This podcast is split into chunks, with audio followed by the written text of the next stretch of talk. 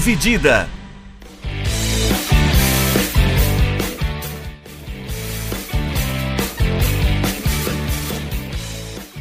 Olá, amigos do podcast Dividida, sejam mais uma vez muito bem-vindos e muito bem-vindas a mais uma edição do nosso digníssimo podcast. Eu sou Guilherme Milani, dividindo a tela comigo Vinícius Bringel. E aí, Bringel, como é que tá? E aí, Milani, e aí, pessoal, tranquilo? É, essa semana, de novo, a gente. Bem de temporada europeia, assim, né? A gente tem. Poxa, parece um pouquinho mais frio o negócio, né? Tem mercado de transferência, mas a gente falou de mercado na, no, na semana passada. O Campeonato Brasileiro tá torando, mas a gente não vai falar deles essa semana. Também tem Copas acontecendo, rolando, rolando né, a primeira rodada aí da quartas da Copa do Brasil. Isso. Tem quarta Libertadores semana que vem. É, essa semana a gente vai fazer o que a gente gosta, né? A gente vai ranquear as coisas, a gente vai fazer lista. É, que é bom, né? É gostoso pra caramba. Bacana fazer pra lista. caramba, é. A gente cria polêmica, gera discussão, é tudo uma delícia. Então a gente vai aproveitar e a gente vai fazer um tier list, igual a gente fez dos maiores atletas de todos os tempos. A gente vai ranquear é, alguns clubes de futebol europeu, né? Em que prateleira cabe quem, quem são os maiores, os mais importantes e os mais tradicionais do Aliás, futebol europeu. quem não assistiu aquele episódio sobre as maiores, os maiores atletas de todos os tempos, vale a pena também conferir, porque ficou bem completinho, assim, é longo, mas ficou bem completo também toda a nossa explicação do que, do cálculo, entre aspas, né, que a gente fez para definir um pouco do que seriam, é, do que seriam os critérios, né, para definir quem, quem valeria subir um pouco mais, quem era um pouco a menos, qual esporte tinha um peso maior ou não. Então, então ficou bem bacana também para quem quiser rever aquele episódio, ficou muito legal. Exatamente. Eu tentei contar aqui quantos times a gente selecionou, Brinjão, mas eu não consegui. Eu me perdi algumas vezes na conta, mas tem ali cerca de 30 times dos mais importantes é, das principais ligas europeias. E a gente vai fazer, então, vai fazer nessa pegada igual a gente fez nesse dos, dos principais atletas do esporte, atletas masculinos, diga-se de passagem, é, que inclusive deixo- deixamos recomendados de novo, ah, que reforço a recomendação do Bringel, que ficou muito legal de, de fazer e acho que de ver também. É, a gente dividiu eles de novo em prateleiras, das mais importantes às menos importantes. E aí, os nossos critérios, né, Bringel? A gente pensou um pouquinho em títulos europeus, a consistência eh, de disputa de títulos, né? De consistência de que esses times estão ali disputando na cabeça títulos não só dentro do, do seu país, mas fora dele também. E consistência de montagem de grandes elencos, né? Quantas vezes, assim, a, a gente tinha falado em montar, sei lá, uns dois times fortes por década, né? Para, assim, deixar meio equilibrado uh, por aí. E a dominância dentro do seu país, além da, da disputa, o quanto você su tem sucesso dentro do seu país. Uh, sem mais delongas, vamos adentrar ao primeiro nível, a nossa primeira prateleira, a prateleira dos lendários, que não tem muita surpresa Isso. né, no, nos times que tem ali. É, eu vou citar, são cinco times. A gente pensou em Real Madrid, Barcelona, Bayern de Munique, Liverpool e Milan.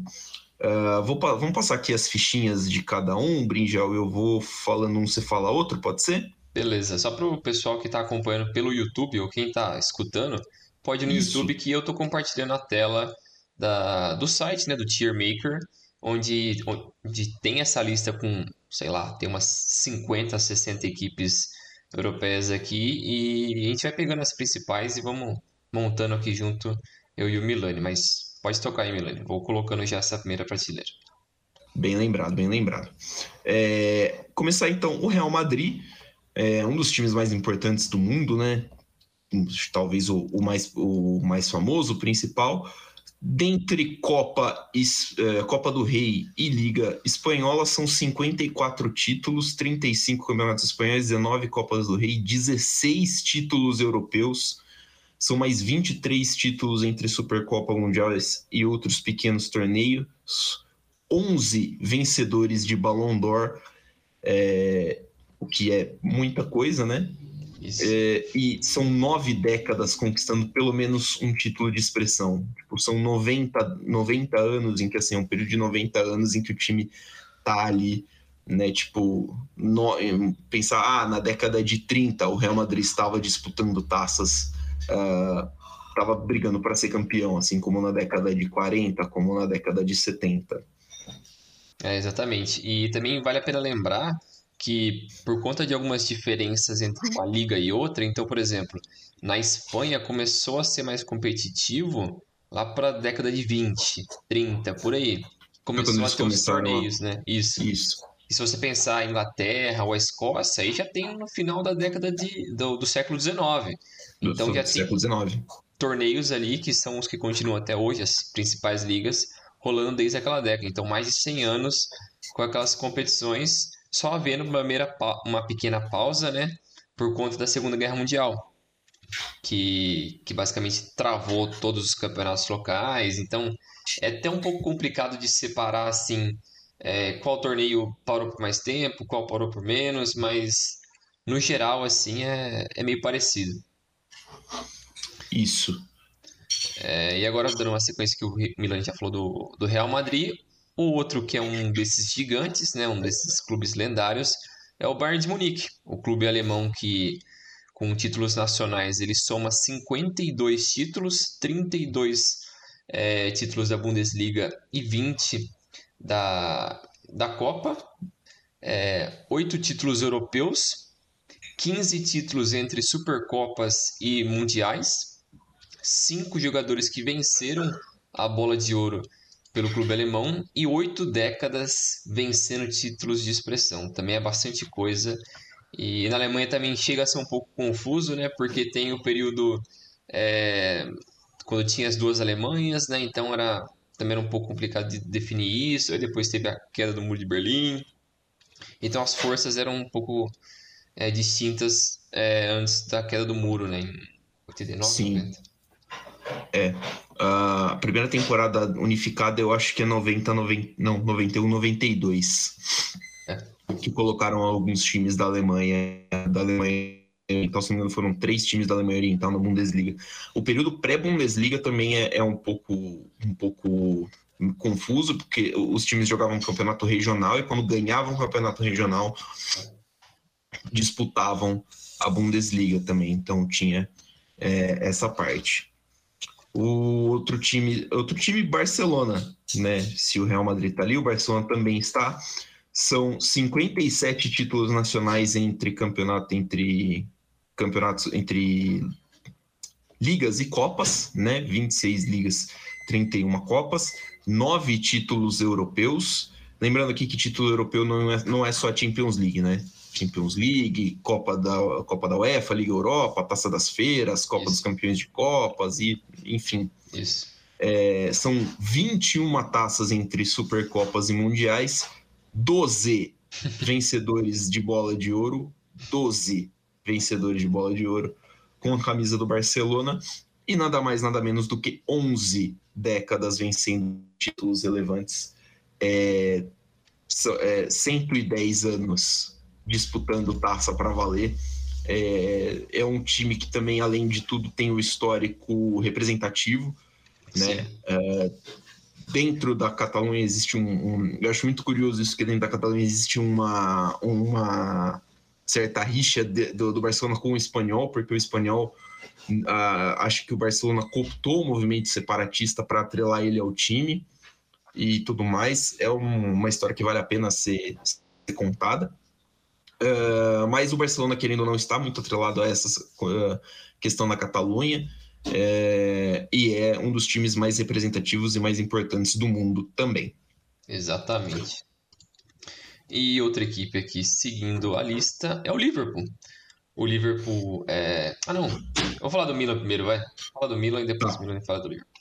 O Milan, é, que, que para mim é o maior clube italiano, é, o time Rossoneri tem 24 títulos entre Liga Nacional e Copa, com 19 títulos da, da Série A e 5 da Copa, 9 títulos europeus, 16 títulos entre Supercopa e Mundial, 8 vencedores de Ballon d'Or e 9 décadas com títulos expressivos.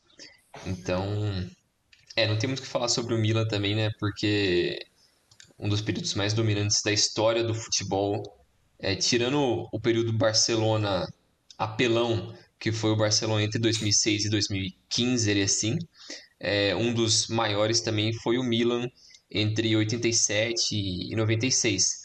Eles chegaram, se não me engano, a seis finais de Champions League, se não me engano.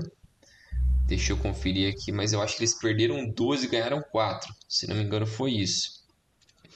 Mas é, eu posso conferir aqui rapidinho. Deixa eu ver. Deixa, eu ver. É, o Milan, que além disso, teve aquele período ali, né, no começo da década de 2000, é, que durou até o final ali, né, uns oito anos de 2000 a 2008, mais ou menos. É, o time do Milan, que acho que a, minha, a nossa geração mais lembra, né? Time Isso. competitivo com Dida, Maldini, Pirlo, Kaká, é, teve passagens do Rivaldo, Tchevchenko. É um, um, um, time que marcou com certeza muita gente é, na, nessa, nesse começo de década de 2000, nesse começo de século. Sim, eu puxei aqui, entre 88 e 95 o Milan foi para cinco finais de Champions, então em sete anos foram para cinco finais, é, venceram três e perderam duas. Então se você abrir um pouco mais é, isso e você pensar de 88 a 2007, então 19 anos, 19 anos, minha conta tá certa? Minha conta tá certa. Certo. 19 anos, eles venceram cinco títulos e perderam três títulos de Champions League. Então, oito, só oito finais em, em 19 anos é muita coisa, é um negócio. É quase no sim ano não. É. é tipo, parece não, mas é quase no sim ano não o Milan tava numa final de Champions. Um negócio super absurdo. E ainda mais naquela época ali no, na virada da, da década entre 80 e 90, ainda era a, a Copa dos Campeões, né? Então se classificar para a Champions League era mais complicado, porque você tinha que vencer o Campeonato Nacional. Então, demonstra uma regularidade daquele time absurda. Que era o Sarri, né? E depois Sim. foi o, o Capello que assumiu. Se não me engano, essa terceira que eles tiveram na sequência ali foi com o Capello em 94, contra o Barcelona. Se não me engano, já era o Capello, não era mais o, o Ariel Sarri, que ele tinha saído para ir para a seleção italiana, né, para comandar a seleção italiana rumo à Copa de 94. É, acho que é isso, deixa eu ver aqui.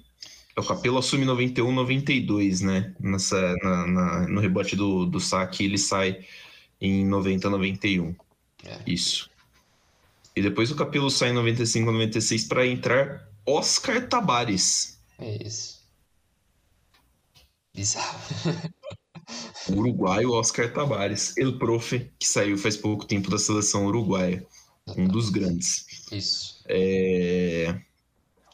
Então, assim, apesar do, da, da última década do Milan ter sido muito ruim, Isso, né? Bem consistente. Uh, bem consistente, o Milan não ter mais o impacto e tamanho que costumava ter, é, não dá para não dá para ignorar o tamanho o, o que o Milan fez uh, historicamente, né? A gente tem no começo, o Milan começa a década de 80, que é a década de dominância, caindo para a segunda divisão é. na Itália, volta, se não me engano, cai de novo e aí sim monta um, um império no, no, no, campeonato italiano, que era o campeonato mais difícil da época, né? Nessa época foram uns anos assim, os 15 anos em que o campeonato italiano foi muito, muito, muito disputado. É bem lembrado, porque anos 80, 90 acho que até metade dos anos 2000 ali, era italiano. Era o italiano Sim. que era a força, assim. Então foi por uns, acho que até uns 20 anos ali. Até uns 20 anos. Que era, era o campeonato mais forte. Começou ali no começo dos anos 80 com Juventus do Platini,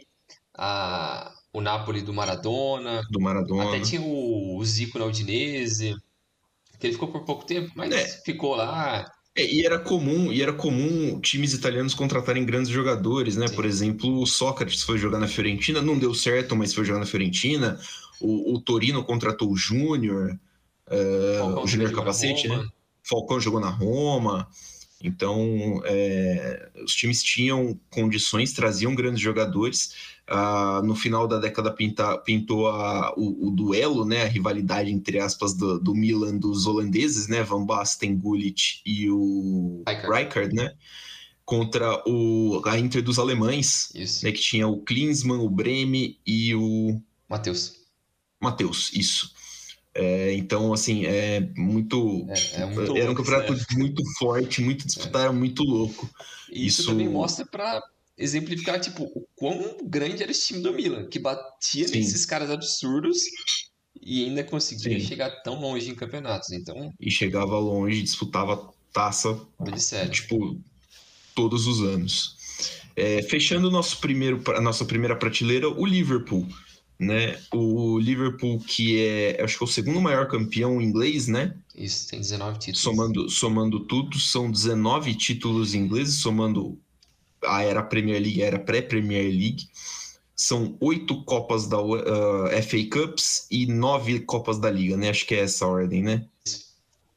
Então, oito FA Cups, nove Copas da Liga, somando 36 títulos nacionais são nove títulos europeus, é o inglês com mais títulos de Champions. Uh, são outros 20 títulos entre Mundial de Clubes e Supercopas. Só um vencedor do Ballon d'Or, o maior de todos, Michael Owen. E, nove décadas sendo campeão de coisa importante. É, o Liverpool teve um período é, que eu acho que a nossa geração também conseguiu ver com uma certa clareza, um período de, de queda, assim, que foi assim que o, o Liverpool perdeu a final da Champions de 2007 até mais ou menos a chegada do Klopp. Isso. Esse período vai dar quase 10 anos, assim, é. Em que o Liverpool teve chances, teve condições de brigar por título, mas simplesmente não conseguia. Aí ficou fora de Champions, é, teve é, campanhas não muito boas na, na, Premier League e tudo mais, mas hoje o Liverpool se posta, uh, volta a se postar como um time é, de primeiro escalão na Europa, de primeiro escalão no mundo, que é o lugar onde sempre esteve, né? O, sempre, o Liverpool, perdão, sempre teve aí nessa, uh, nesse topo, assim, nesse panteão. Exatamente. Outra coisa que eu fiquei é, surpreso até quando eu estava procurando essa lista, fazendo a lista, né, é que o exatamente o que você falou do Michael Owen, que o Owen é o único jogador do Liverpool que venceu uma bola de ouro. O que é bizarro, porque os caras têm seis Champions League e inúmeros títulos. Então... E tem jogador bom pra cacete na história Sim, do Liverpool. Eu não sei como, sei lá, o Kenny Douglas nunca ganhou naquela sequência de. Acho que três, quatro títulos que eles venceram ali no período dos anos 80. Não sei como, mas. É, é interessante notar isso. É, porque, tipo, se você pensar o time de 2005 que venceu a Champions, era impossível dar a bola de ouro pra alguém daqueles caras. Tá de brincadeira, não tinha como time era esforçado. Não, o, máximo que você, o máximo que você podia era dar uma bola de ouro pro Gerrard. Mas já seria um puto exagero, porque naquela época é, tinha não, muitos caras absurdos. Sim, sim, tipo, seria um pouquinho demais até, mas é. seria o cara para receber a bola de ouro. É, se fosse para dar pra E já não era muita né? coisa. Né, tipo, não, não que o Gerrard seja ruim, gente, pelo amor de Deus, mas é que tinha gente melhor né? Tipo, tinha gente, pessoas, jogadores fizeram temporadas melhores que a do Jared naquela, naquela, naqueles anos. Uh, eu acho que assim, uh, o Salah teve uma temporada muito grande, muito foda de bola de ouro, acho que duas temporadas atrás. Duas ou três a temporada do título deles da Champions. Foi aquele que eles perderam na final é, que ele regaçou, né? Pro, pro Real Madrid, isso. Eu acho que essa temporada. do... Ele foi bem, mas mas foi, foi abaixo. É. É, eu acho que essa temporada do Salah poderia ter resultado numa bola de ouro, mas, né, é, acho que também não é um parâmetro muito justo, porque a bola de ouro é um prêmio, quase que um é. prêmio de popularidade, e, e, virou muito isso, então é. é, é, é um detalhezinho. então fechamos então a nossa primeira prateleira, de novo só para lembrar, uh, o Liverpool da Inglaterra, o Milan da Itália, Real Madrid Barcelona da Espanha e o Bayern de Munique da Alemanha. O Olimpo, curiosamente, acho que são os maiores campeões da Champions, né? Não tem nenhum, uh, tipo, todo... O Real Madrid tem 13, o Bayern de Munique tem 7, o Liverpool tem 7. O Milan também tem 7, né? O Milan tem 7. E o Barcelona tem 5, acho que são os maiores campeões da Champions. Não tô esquecendo de ninguém aqui com, Eu com mais o Champions. próximo disso seria o Ajax, né? Que tem É o Ajax, né? O Ajax tem 4. 4, isso. É, 3 na época lá do Cruyff e um depois com o time de 95. 96. 95, 6, fala assim. É, é isso aí. É o time que pegou o Grêmio. É 95. 95. 95. Ganhou do Milan 95. na final, justamente. Exato. É. Não, o Ajax ganhou da Juventus, né? Olhei aqui agora, ganhou do, do Milan. No primeiro ano. Aí depois, no ano seguinte, foi a mesma final, Juventus e Ajax. Só que a Juventus ganhou, deu troco. É, ganhou do, do- da Juventus, falou, ganhou do Milan. O... Bom, passando, vamos passar aqui para segunda, para nossa segunda prateleira, que dá para a gente ir time por time para criar um pouquinho de, de suspense, né? Porque o, o primeiro nível é muito claro, assim, eu acho que é tranquilo. Eu, eu confesso que eu fiquei tentado a falar do Manchester United, de, de colocar o Manchester United nesse, nesse, nesse nível, mas compreendo que o Manchester United na Europa é, tem períodos mais escassos de luta por título do que o Liverpool. Assim, a, a gente tem na memória o Manchester United do Sir Alex Ferguson, e antes disso o do Matt Busby também, ótimos times, mas o, o, o United uns lapsos assim que não parece que a conta não fecha, né? Sim. Então, é, e o período, o período de seca do United também em grandes competições europeias, assim, apesar de ter um título recente com o Zé Mourinho, não, não, não é muito animador também. Mas a gente começa a nossa segunda prateleira falando de um time que a gente acabou de falar, o Ajax. É o maior time da Holanda, é o maior campeão, maior torcida, maior tudo ali. O Ajax, entre campeonato holandês e Copa da Holanda, são 56 taças, 36 de Liga, 20 de Copa, 6 títulos europeus, 14 títulos entre Supercopa e Mundial, um vencedor do Ballon d'Or e 11 décadas, 110 anos aí, que o Ajax é um dos principais times do seu próprio país, um dos principais times do seu próprio continente, disputando, é, disputando taça.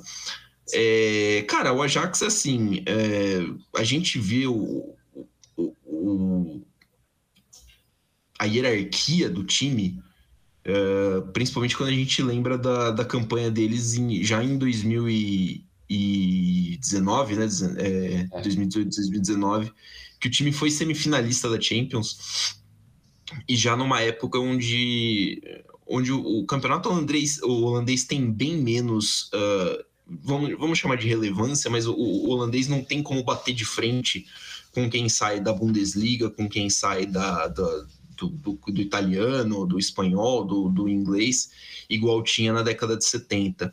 Ah, ah, Você citou o, ti- o título de 96, o título de 96 do Ajax é, um, é uma máquina, é um time que tem Van der Sar, Heisiger, é, tem o Seedorf, tem o Davids, tem o o time é uma base da seleção holandesa dos próximos dos anos seguintes, né? Que é uma seleção holandesa semifinalista de Copa do Mundo e tudo mais. Então, é, o, o Ajax tem essa, esse, esse, esse DNA, esse pedigree aí de formar grandes jogadores e grandes esquadrões em diferentes, em diferentes contextos, né? Sim, exatamente. E outra coisa também é importante lembrar é que no primeiro período, assim, no primeiro grande escalão, esquadrão do, do Ajax, que foi aquele time dos anos 70 do Cruyff, dos holandeses, que foi a base da seleção, da seleção holandesa, que foi a laranja mecânica e tal, que fez toda a história, que revolucionou o futebol. Então, é, foi muito importante a presença do Ajax, desses jogadores do Ajax, principalmente do Cruyff ali liderando o time e trazendo para um país que é muito pequeno em relação a território comparado com outras grandes forças na Europa, do, do Ocidente Europeu ali, é, mas ele sempre conseguiu formar grandes jogadores. Então é, putz, dá para uma lista infinita de grandes jogadores ao longo da história do futebol, que tem jogadores é, holandeses. Então, você também lembrou desse time de, de 95 e 96, que é um time absurdo, que depois cada um deles foi para algum lugar da Europa, para algum grande clube europeu, e também estourou, fez muito sucesso. É, e, infelizmente, hoje, por uma questão de globalização e economia, é muito mais complicado para a Holanda, para os clubes holandeses conseguirem bater de frente com as outras equipes, né? igual você falou. Então é difícil você conseguir também almejar muito mais do que picos ali de, putz, que nem foi em 2019, que Isso. chegou numa semi. Putz, é, foi. E era um timaço também, que depois também desmontou, todo mundo foi para um canto. Desmontou. E infelizmente o Ajax hoje virou mais um time, entre aspas, formador, né? Ele nutre os gigantes europeus. É, é. é uma pena. É o time de revenda, né? Sim. Mas eu acho que diferente de outras equipes que a gente vai falar mais pra frente, que são tradicionais, mas acabaram se apequenando, o Ajax eu acho que, apesar de cair um pouco do degrau que era de 20 anos atrás, ainda consegue ser consistente, consegue ser relevante, pelo menos. Né? Isso que importa. Exatamente. Eu abri aqui a final de 95, final de 24 de maio de 95, vou citar rapidão a escalação do Ajax. Van der Sar, Heisiger, Danny Blind, Frank Rijkaard, Frank de Boer, Clarence Seedorf, Finidi George, Edgar Davids, Ronald de Boer, Yari Litmanen e Marco Vermars entraram no Anco Canu e Patrick Clivert, o técnico era o Vangal, e, cara, desses caras todos que eu citei dessa escalação, tipo, esses 13 jogadores, acho que o único que jogou uma Copa do Mundo foi o Litmanen, porque, porque a Finlândia nunca deixou. Sim. Que era. A Finlândia sempre foi ele. Uhum. De resto, todo mundo jogou Copa do Mundo aqui. É impressionante a quantidade de talento nesse time do Ajax. Absurdo. Eles conseguiram também fazer isso muito bem, de não só pegar os holandeses muito bem, né, os melhores holandeses, mas também pegar jogadores de outras regiões em tese mais fracas assim é, e também ajudar a nutrir isso, né? Então, Sim. nem o time de 2019 tem o Ziet, que é marroquino. Marroquino. Tem muitos Agora... marroquinos na, na Holanda também. Sim, é. é. O que mais que eu lembro que tinha diferente assim? É, tinha até o David Neres também tava lá. É, o Tadic também. É, Sim. O Tadic é sérvio? Tadic é sérvio. Sérvio. Então eles conseguem também explorar muito bem isso, tipo, pegar um pouco do leste europeu ou de um segundo escalão do, do ocidente europeu e conseguir formar boas equipes ainda, né? Um time bem, bem vistoso. Eles mantêm a tradição de estilo de jogo igual o Barcelona faz. Só os dois, acho que ainda mantém esse negócio de escola de, de futebol. Que ainda buscam, né, manter essa identidade, mas curiosamente o legado de Johan Cruyff no, no, nas duas equipes. É, passando aqui agora para a Juventus. A Juventus, maior vencedora é, da Itália. Entre Liga e Copa, ela tem 50 títulos, 36 da, da Série A e 14 da, da Copa. 6 títulos europeus, 13 títulos entre Supercopas e, e Mundial. Oito jogadores venceram a bola de ouro pela Juventus e 10 décadas de, de relevância na história. Então a Juventus também é outra que é gigante na Itália em relação a títulos, nem se compara com, com Milan e, e Inter. Mas o que pesa, acho, um pouco contra ela é ser amarelona. É o fato do time ser pipoqueiro, né? Pipoqueiro gigante na Champions League. Das competições europeias, né? Porque eles venceram duas Champions League e perderam sete. Isso é, é, é, é, é um recorde muito ruim, né, cara? É muito tipo, escroto. É muito ruim. E assim, pô, a gente fala do, do Ajax, né? Pô, o Ajax dominou e tal. A Juventus chegou em finais de Champions em 96, 97 e 98 e saiu com um título é. de três finais seguidas. Tá ligado? É. Ah, final da Champions em 2015 e 2017. Dois vices. É, é, assim, ninguém duvida que é uma das camisas mais pesadas. Acho Sim. que se a gente for, se a gente tivesse falando só de, de campeonatos nacionais, a Juventus para mim é maior do que o Milan dentro da Itália. Uhum.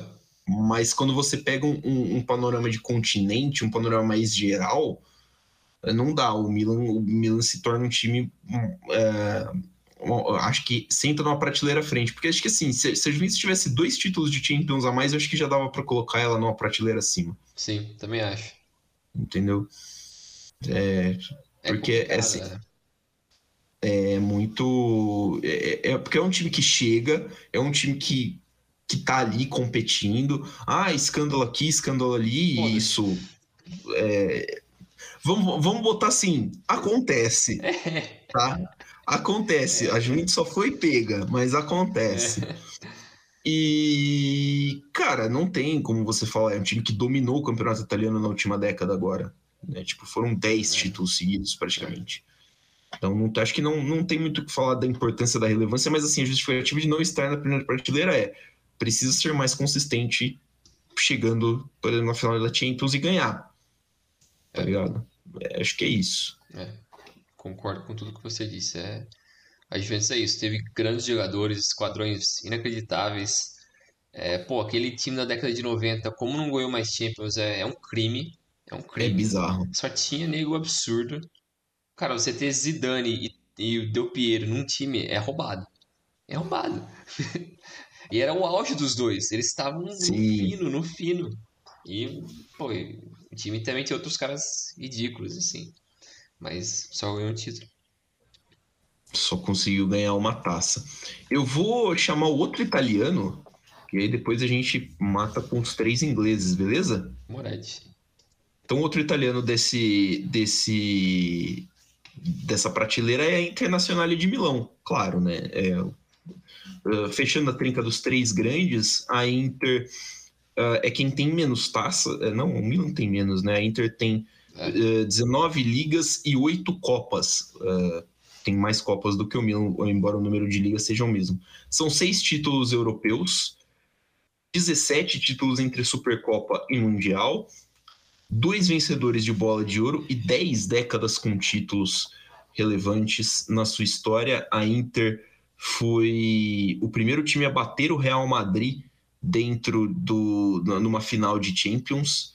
É, o que é, não é pouca coisa, porque quando isso, quando isso aconteceu na temporada 63-64, o Real Madrid já era pentacampeão da Champions League.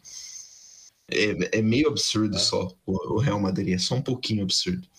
E depois disso, a Inter conquistou dois títulos seguidos, né? Ganhou do, ganhou do Real Madrid, pentacampeão, e depois ganhou do Benfica do Eusébio, que é também pouca coisa. Depois voltaria a ganhar a Champions só em 2009, 2010 contra o Bayern de Munique do, do Vangal, aquele time do Mourinho que estacionou um busãozaço maravilhoso né, na frente do, na frente do, do, do, do gol lá no, no Camp Nou. É. Eu lembro que eu tinha ficado muito bravo com esse jogo, porque eu não conseguia me conformar que o Mourinho tinha feito aquilo, cara, e tipo, tinha eliminado o Barcelona daquela forma, eu não me conformava. Hoje eu, hoje eu, hoje eu entendo um pouquinho melhor ó, o, o, o Mourinho e as táticas que ele usou. É, hoje já dá para apreciar, hoje eu consigo apreciar. Mas a Inter tem períodos de, de grande destaque também. São duas Copas da UEFA, acho, duas ou três Copas da UEFA, muitos títulos importantes, grandes jogadores que vestiram a camisa Nerazzurri. Uhum. É, acho que o principal deles é o Ronaldo, mas assim, o time tem uma, uma identificação muito grande com o, com o Brasil, né? Ronaldo, Adriano, Júlio César, Maicon, Lúcio. É, puta, muita gente foda que, que usou a camisa do, da Inter. Então é um time que que tem esse lastro, tem também essa história. Muito tempo ganhando, é um dos três pilares da, da do futebol italiano, né? um dos três times que se destacam muito acima do, dos demais. E está voltando né, a disputar com mais frequência a, a Champions League agora. É, exatamente.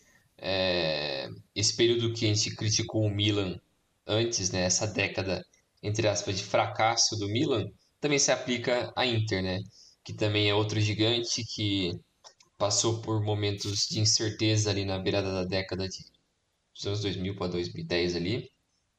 É, muito por uma, uma questão similar do que foi o Milan, porque foi muito vencedor nos anos 2000, no início dos anos 2000, só que o elenco envelheceu muito e eles não tentaram renovar E quando tentaram renovar foi tarde demais. Aí gastou muito dinheiro com quem não prestava, teve venda, venda do clube para chinês, aí deu calote, aí um monte de besteira, o time parecia que nunca ia se encontrar. Aí deram um jeito de achar o Conte. Falar, o Conte, vem aqui, pelo amor de Deus, salva a gente. E o Conte, ele é. Ele é foda, né? O Conte é zica, né? O Conte é zica, é... né? Como técnico, você sabe que merda não vai dar. Se você acreditar nele, alguma coisa vai acontecer. Alguma coisa. Então ele conseguiu pegar um, um bom elenco ali. Tinha já o Lukaku, tinha Eriksen, é, tinha uma defesa boa já com alguns jovens. Alexis Sanches. Tinha o Alexis Sanches, que é um fracassado, é. mas. Olha o carinho da torcida. mas tinha bons jogadores ali já. Ele conseguiu tornar um bom time um time campeão de, de Série A. Então era isso que o, a Inter precisava, o Milan também, paralelo a isso, também está sendo competitivo e também venceu ano passado. Então acho que os dois ali meio que andam, andaram lado a lado nesse sentido, mas aí também pesa é, as competições europeias, né? Da mesma forma que para a Juventus faltava isso para dar esse salto a mais, para Inter também. Venceu aqueles dois títulos lá atrás e um que você pode, tipo, não sei se dá para colocar como um asterisco esse do Mourinho, porque não era um super esquadrão, era um bom time. É, era um bom time. Mas ele foi é. por um breve período ali, assim, né? Ele não chegou a ser competitivo na Europa por, sei lá, 3, 4 anos ali que você pensa, putz, ele quase chegou várias vezes. Não chegou a ser isso. É, na, na, década de 90 o time foi, né? São três, são três títulos da, da Copa da UEFA, né? Sim. Da então Copa da UEFA na, na década de 90, né?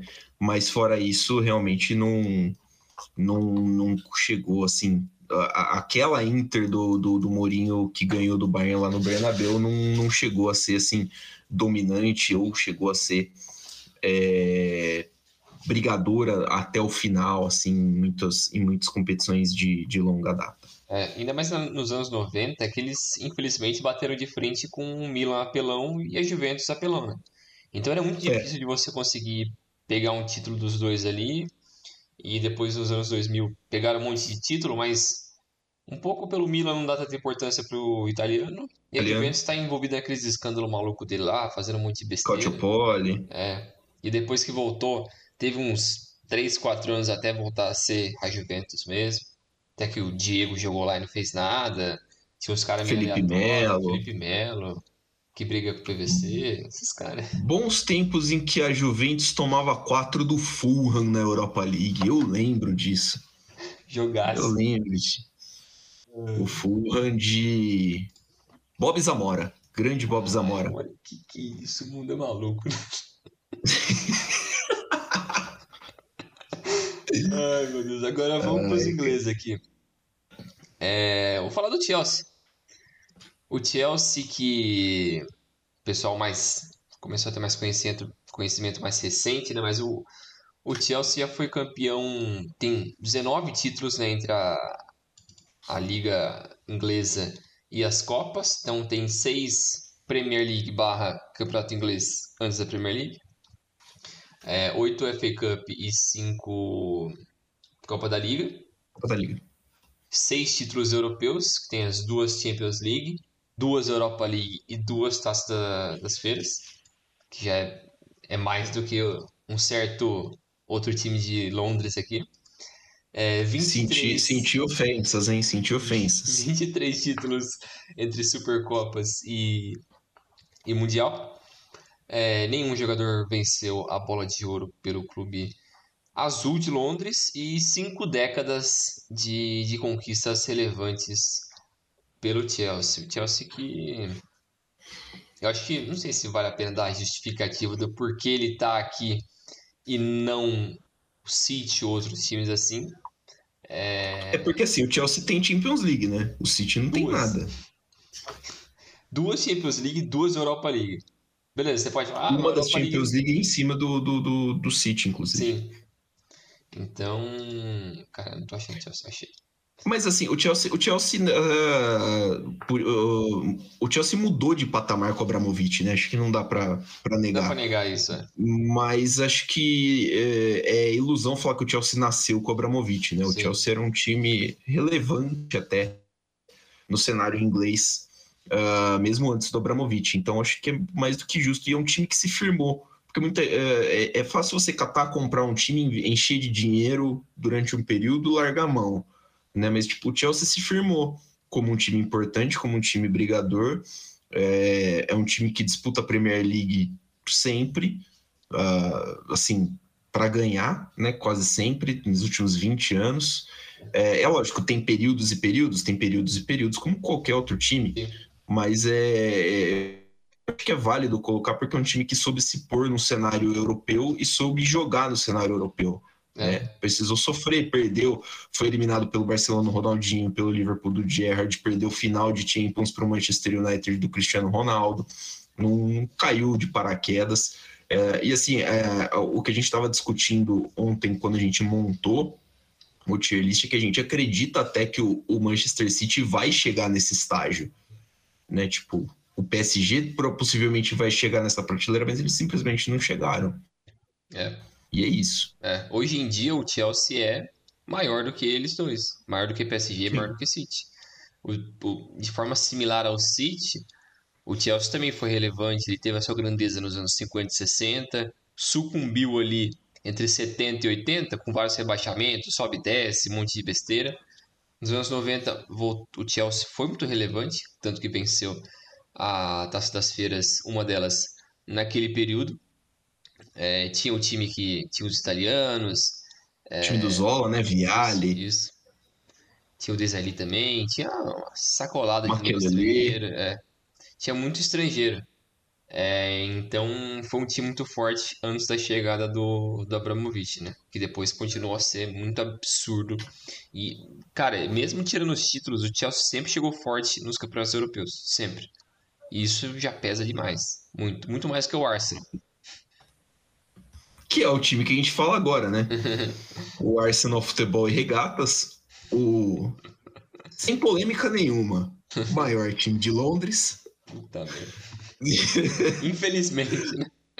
Mas assim, é... brincadeiras à parte, o Arsenal, que é o. o...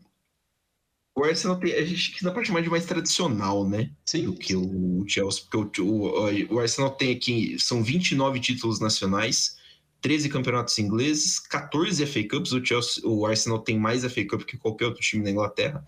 E duas Copas da Liga. Tem um título europeu, que de cabeça não tô sabendo qual é. Você lembra aí? É uma taça das feiras. É uma taça das feiras? Deixa eu achar aqui rapidinho. É... Beleza.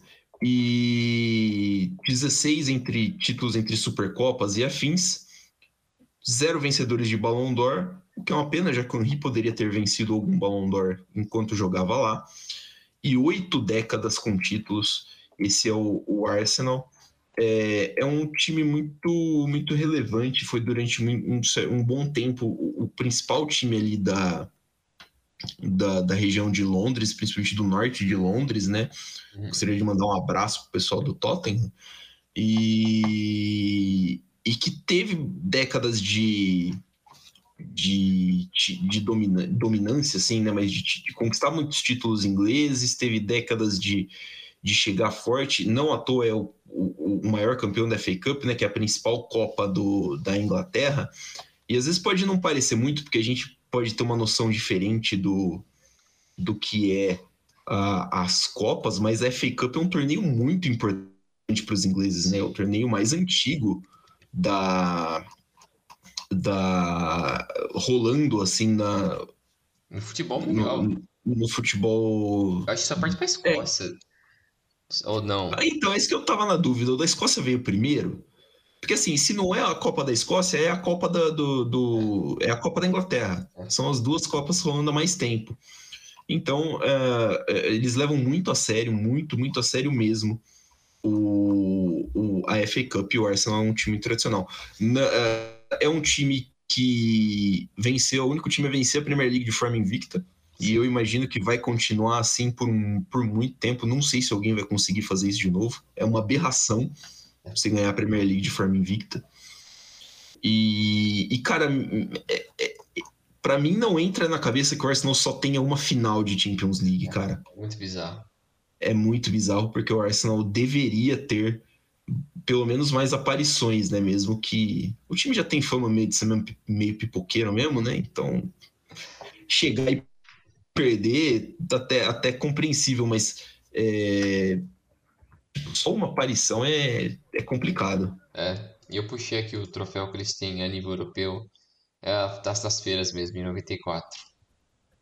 É. É o único título europeu que o Arsenal tem, mas mas é isso aí, o Arsenal tem a tradição que muitos outros clubes não têm. Ainda é um time relevante, com certeza, é muito forte ainda. Mas essa fama de amarelão deles e é um pouco complicado a nível europeu, isso pesa. Pesa, não tem o que fazer, não tem como. É algo que, se você quer estar entre os big boys ali, você precisa ganhar algo europeu, não tem como.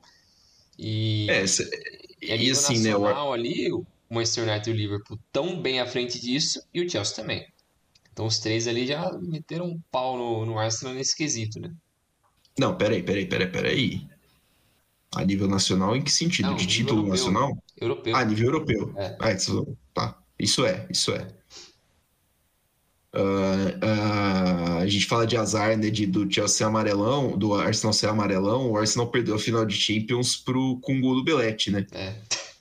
E aí depois, tipo, num dos jogos mais importantes da, da história do time, catou um dos maiores rivais da cidade e levou quatro na final de Europa League. Né? Tipo, um passeiaço do Chelsea. É, é esse tipo de coisa que, que, que acaba marcando É. também uh, o clube, mas assim, é um clube relevante, é um clube muito importante. É. E acho que é, apesar de não ter as Champions, né, não ter a taça para mostrar, e acho que é o único time desse, desse, dessa prateleira que não tem as taças para mostrar daqui da, da Europa, cabe nesse, cabe nesse patamar sim. Isso aí. E o último time aqui desse, dessa prateleira é o último inglês. É o Manchester United. O Manchester United tem 37 troféus a nível nacional, com 25. Não, são 25 Premier League mesmo?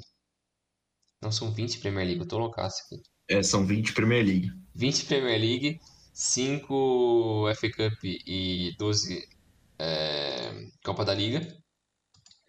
5 troféus europeus, 24 entre Supercopa e Mundiais. Quatro jogadores venceram a bola de ouro e 10 décadas de, de títulos na sua história. Então, pesa muito, né? É um time que tem jogadores gigantes. A camisa 7 é super tradicional. É, por Manchester United, pelo, por Cristiano Ronaldo, George Best, é, David Beckham. David Beckham.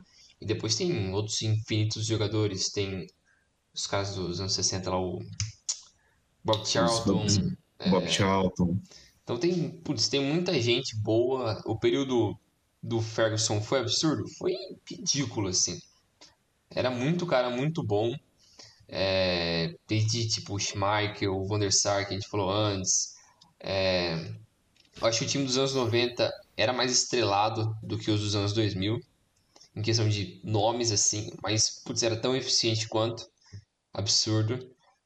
É, tinha aquela geração também que, que subiu da base do, do Manchester United, né? Que é a geração de 94? 2. 92? 92. Que é a molecada que tinha Scholes, Giggs, é, os irmãos Neville, é, que foram O- super importantes para É, o Beckham também faz parte dessa geração. Ele também é dessa geração? É, ele também é. Então, os jogadores que fizeram história ali, né? Tirando o Beckham, todos continuaram ali até o fim da carreira. É, e foram super importantes, icônicos, né? Caras que são parte da Premier League, tem, todos têm, sei lá, 15 títulos. É um negócio meio absurdo. É tipo, é, é mais título que muito time tem por aí, né, cara? O período do, Sir- do Sir Alex é muito dominante, né? É, e a a gente tá falando do técnico ali que ficou, sei lá, 30 anos. A gente falou dois programas atrás sobre, sobre o período do Alex Ferguson.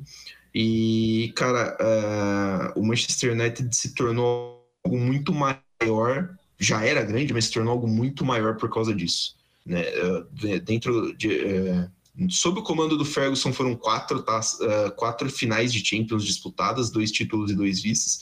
Os dois vices foram para o Barcelona do Messi. E é assim, né? Você tá perdendo para, sei lá, o melhor time da, da, do século duas vezes, mas. Então, assim, é um time que, que sempre teve ali, é um dos times mais importantes da, do, do, campeonato inglês, é um, que é um dos campeonatos mais importantes do mundo, é um dos mais vencedores, é um dos que mais sempre atraiu grandes jogadores, sempre montou grandes esquadrões.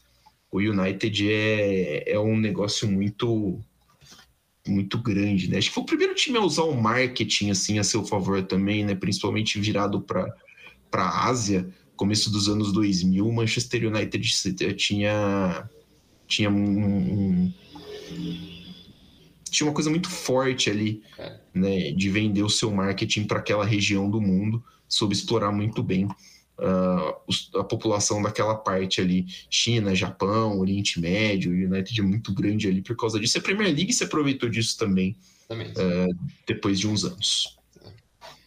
E agora, não, toca aí a terceira prateleira, vai. É, a gente passa para a terceira, né? Aí uma, aqui uma pequena explicação. É, a terceira prateleira ela não está necessariamente abaixo da segunda prateleira mas é que são times uh, tradicionais, muito tradicionais, que hoje talvez não teriam tanta chance de serem, de terem o sucesso que eles tiveram nas décadas, uh, no, no, período em que eles tiveram esse sucesso, né? A gente vai falar de times que foram campeões no começo da Champions, de campeões de torneios alternativos da, da, da UEFA, e que hoje, por causa do dinheiro, vamos sendo assim, né? Os times não têm como montar grandes esquadrões para bater de frente com o topo da pirâmide do futebol europeu. Né, o que não torna eles menos históricos, não torna eles menores, então a gente colocou numa, numa prateleira meio de lado como tradicionais. E, olha, só tem uma exceção aí, que é o é um time espanhol que depois a gente toca nele, mas acho que ele é a única exceção é. desses aí, porque ele ainda pode vir a conquistar mais coisas, mas hoje eu acho que Sim. ele tá nesse bolo aí. É.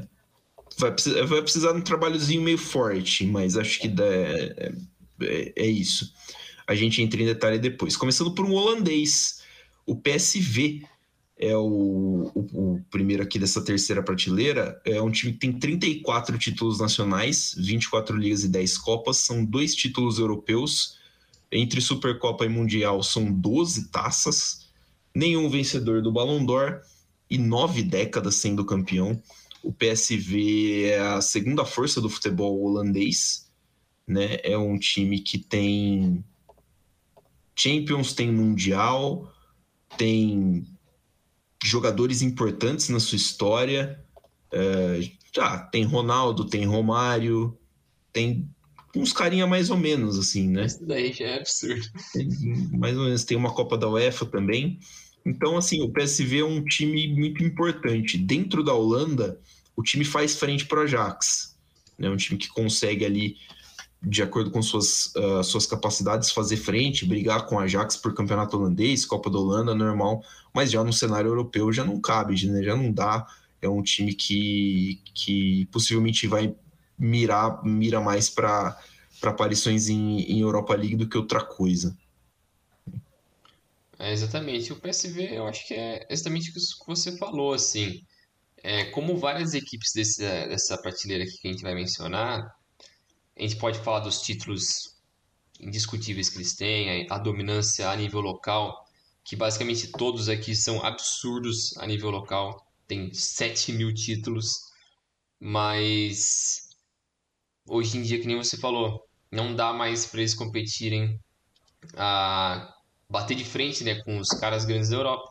Então eles têm que almejar outras coisas que talvez há 20 anos atrás fosse uma história diferente, 20, 30 anos atrás. Então é. É, é, é algo que mudou a história deles e que, de certa forma, não está muito no, no controle deles, né? Algo que eles têm que aceitar. Eles acabam sendo, sendo vítimas, né? Sim.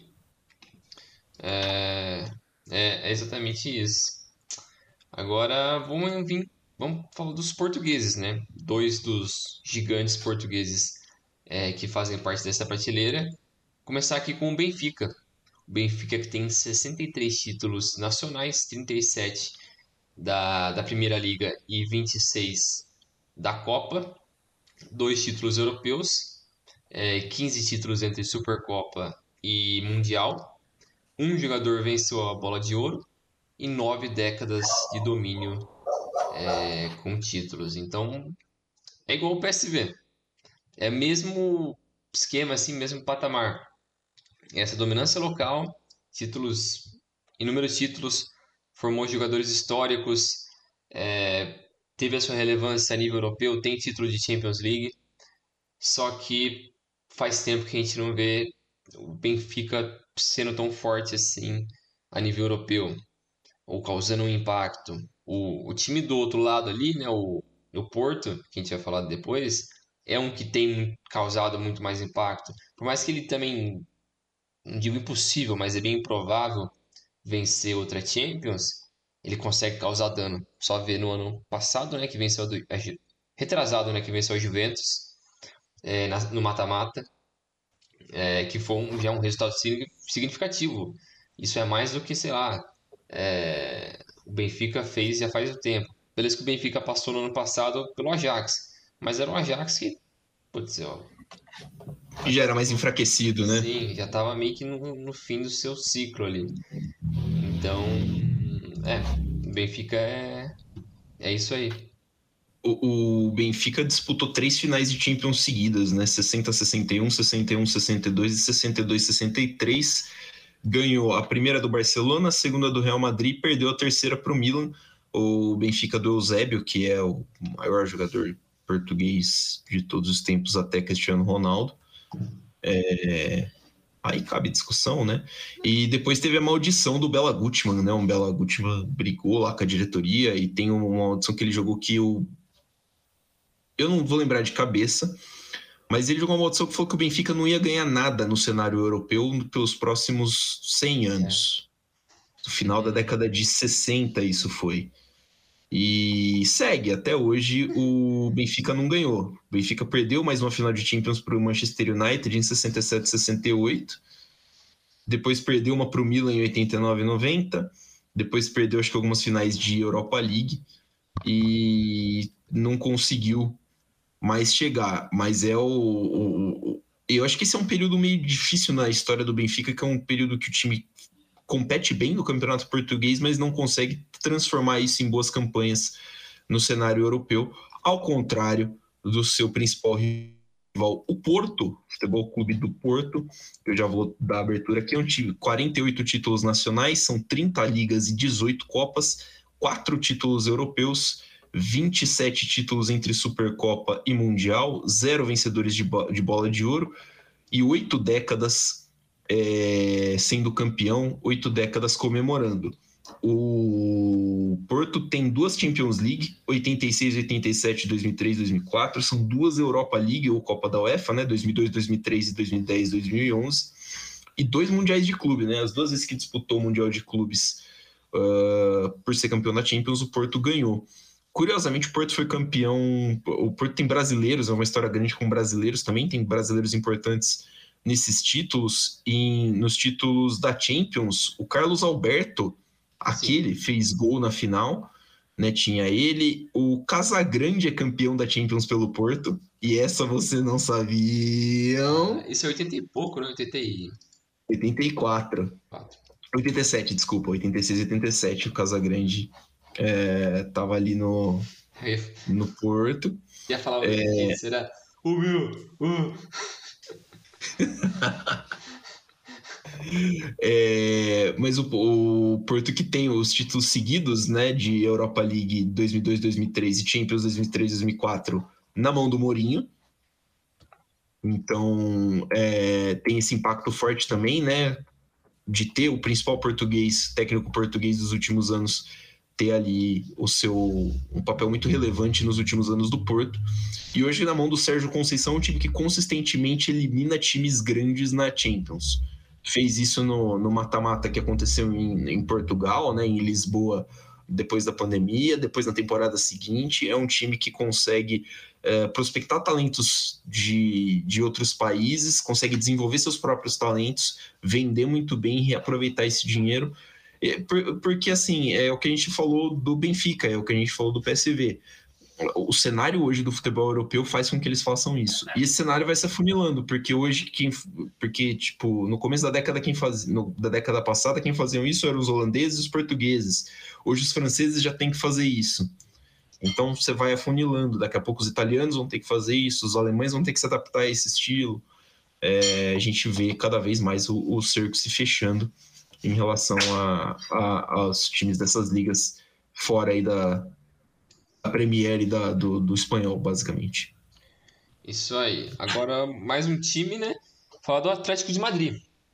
O Atlético de Madrid, o, um dos gigantes, não gigantes espanhóis, mas um dos grandes clubes da Espanha, tem 21 títulos nacionais, entre eles é, 11 títulos da La Liga e 10 da Copa do Rei, quatro títulos europeus, acho que todos são Europa League, né? São.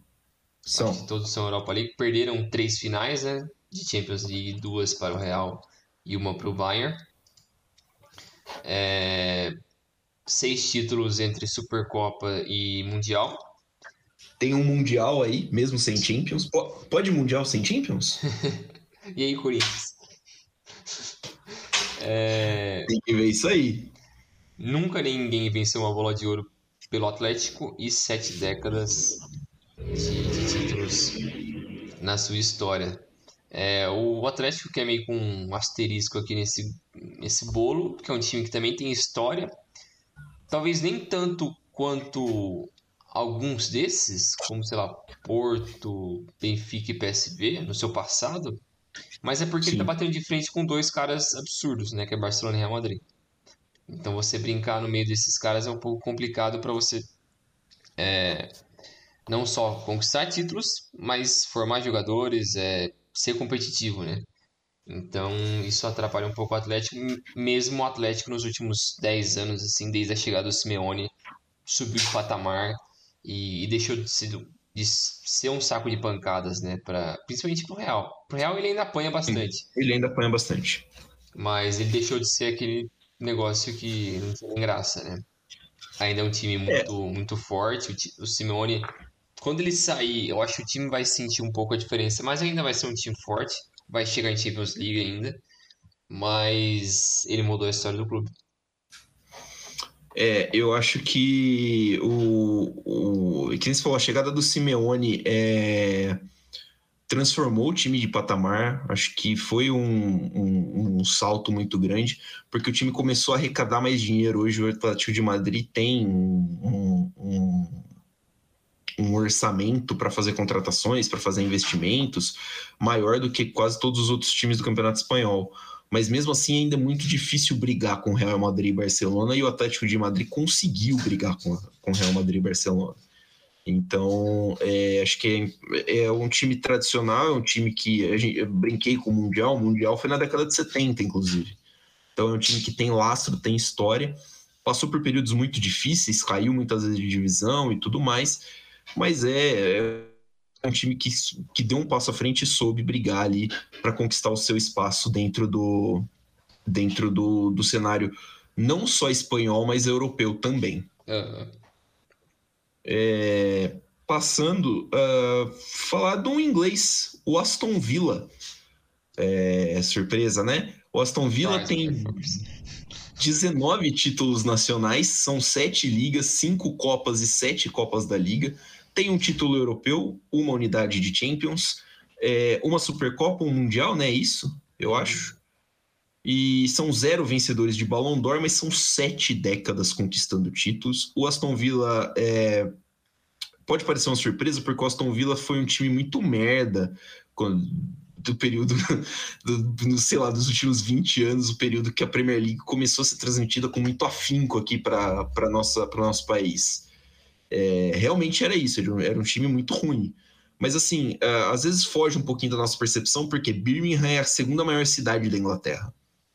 É uma das cidades mais importantes do, economicamente do país. E o, o, o Vila, é, é, apesar de não ser o time da, considerado o time do povo, entre aspas, esse é, o, esse é o Birmingham, é um dos times mais populares da cidade ali da região. É um time que conquistou muito, é um, time, é um time muito tradicional, principalmente no seu passado, onde brigava mesmo de frente com os times de Londres, com os times de Manchester, com os times de Liverpool.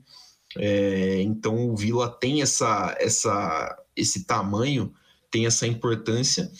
E assim, a gente vê, a gente vê que a Premier League tá. A Premier League dá muito dinheiro para os times. O Vila chegou, voltou para a primeira divisão não tem muito tempo, né? Tem acho que já umas duas temporadas já, né? É algo assim.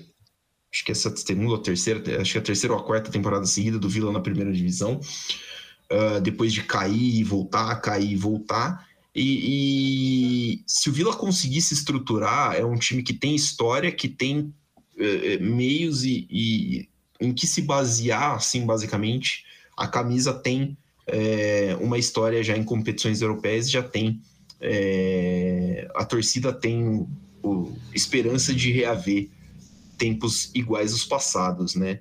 É, é um time que está um pouco na, situação um pouco diferente de Porto Benfica e PSV, por exemplo. Por causa disso, se assemelha um pouquinho ao Atlético de Madrid, mas ele está alguns passos atrás do Atlético de Madrid nessa questão.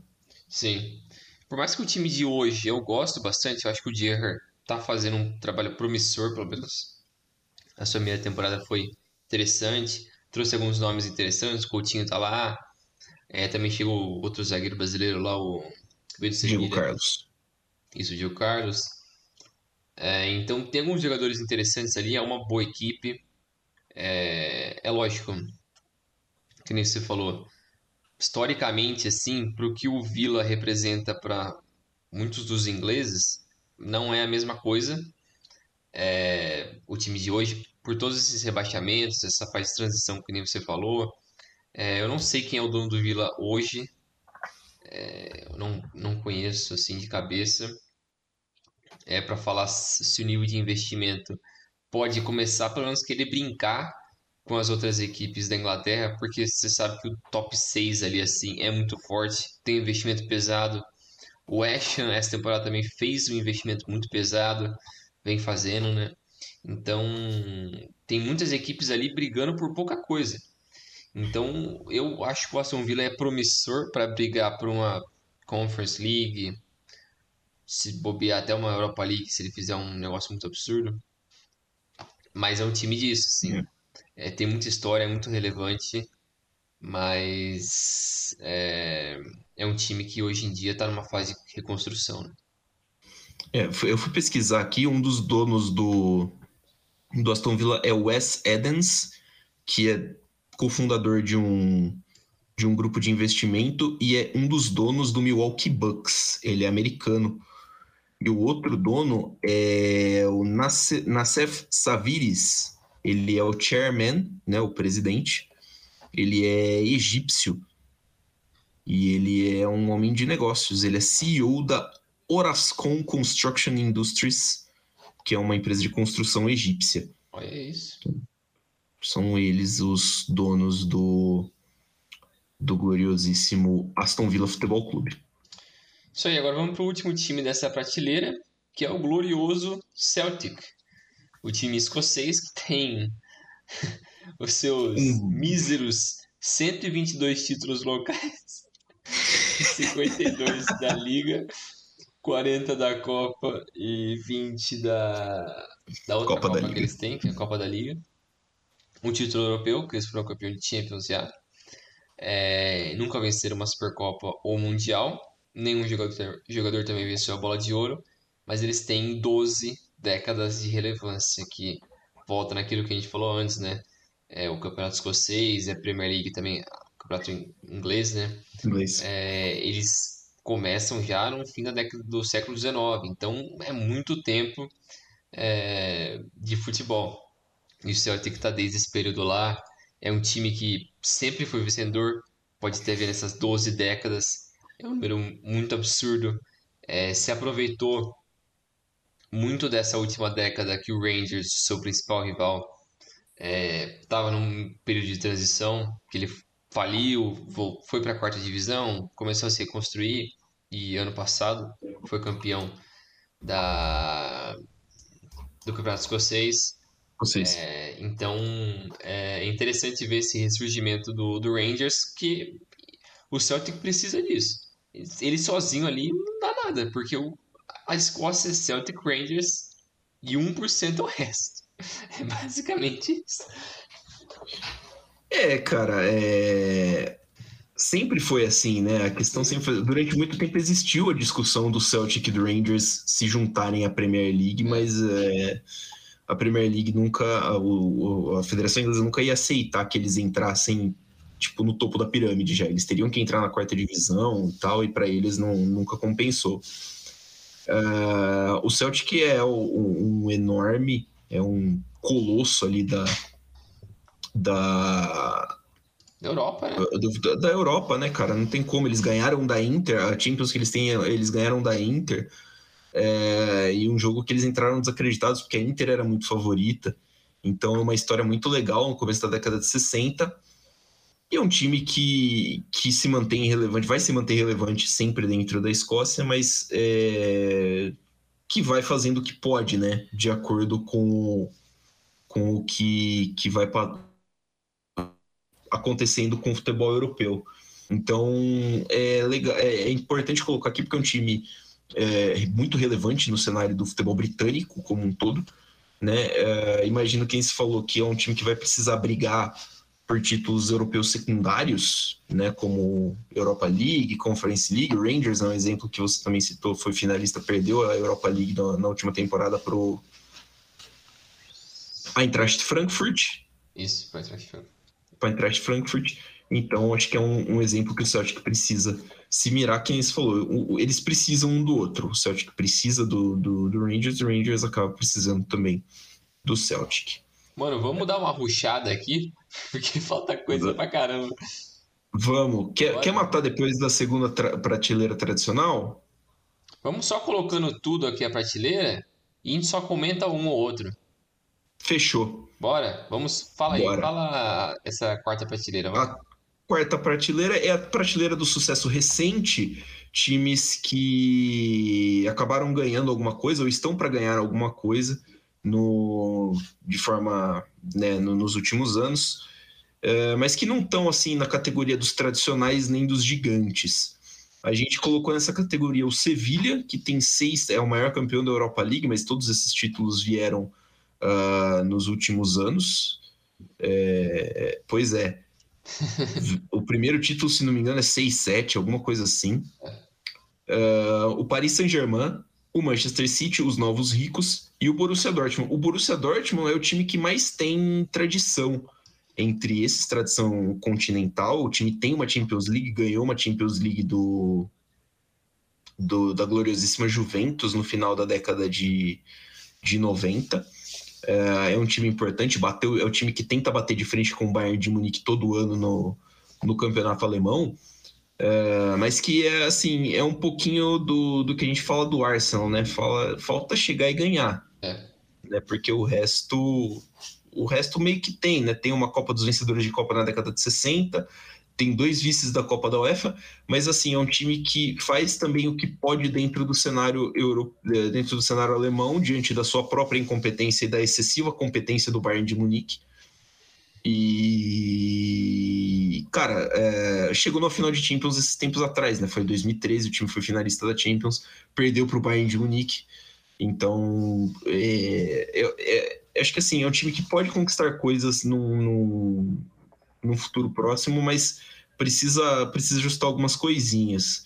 City e PSG entra naquilo que a gente falou, né? São times que vão chegar eventualmente naquele segundo escalão Sim. por causa do dinheiro e do investimento, mas não estão lá porque simplesmente não tem.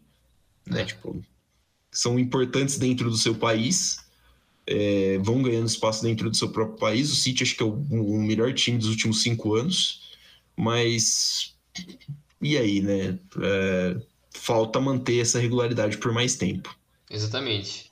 É, eu acho que nessa prateleira aqui, como você falou, City e PSG estão num patamar similar, eu acho, porque futuro é claro para eles. Falta ser um pouco mais de.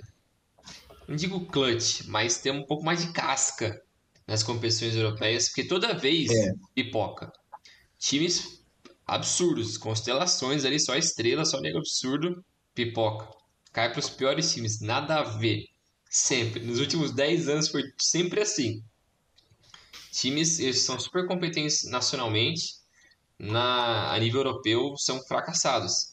E, e isso é algo que eles poderiam aprender com o Chelsea, que foi um que teve o boost do dinheiro também, mas desde o começo ele já estava batendo de frente com os caras grandes ali em semifinal de Champions, finais, então era um time que chegou chegando. É, mas eu acho que o futuro deles é, é brilhante. O PSG, que é um time mais recente, né? acho que foi criado em 70, Sim. é, então ele é um time muito mais novo. É, o Borussia, eu acho que ele cai um pouco naquele negócio do, do limbo dos clubes alemães. Você falou que ele conta um pouco da- do fracasso, da incompetência dele, mas também tem incompetência do resto dos grandes. Cadê o Mönchengladbach? Cadê o Schalke? Cadê É. o Hamburgo? Cadê o Werder? Cadê, sei lá, o Stuttgart? Isso- Cadê é esses verdade. caras? E, e ele, o Borussia está fazendo muito mais do que todos esses que eu falei juntos. Sim. E É, O Borussia, querendo ou não, tem o segundo maior orçamento da, da Bundesliga. É que quando eu falo em incompetência, é que assim, né? O Borussia Dortmund não tinha zagueiro até o começo da temporada. A zaga do Borussia Dortmund é uma desgraça faz alguns anos e os caras não conseguem corrigir. sim, Mas assim, dentro do que é possível deles fazerem, é um, é um trabalho ótimo. sim, É um time que é competitivo em nível europeu, é um time que é competitivo em nível nacional. É que o Bayern de Munique é muito fora de série. Eu não sei se quando acabar meio que essa geração desses caras que são o, o núcleo do Bayern, se isso vai acabar caindo um pouco de nível quando sai Miller, Kimmich, Neuer, é, alguns desses caras, se vai cair um pouco esse nível. Acredito que sim, mas não a ponto de começar a fracassar. Só acho que vai começar a dar um pouco mais de chance pro resto. Mas o resto também tem que Algum, um- algum, outro, algum outro time vai poder ser campeão alemão, né? Vai. E de Copa também, porque Copa o Bayern geralmente deixa eles ganharem uma Copa ou outra. O Borussia também aproveita às vezes, é, mas é, é pouco. É pouco pela É. história de tantos clubes alemães que são gigantes. Tem uma história absurda, que mais pra frente a gente vai mencionar aqui rapidinho alguns deles, mas eles caíram no seu próprio fracasso.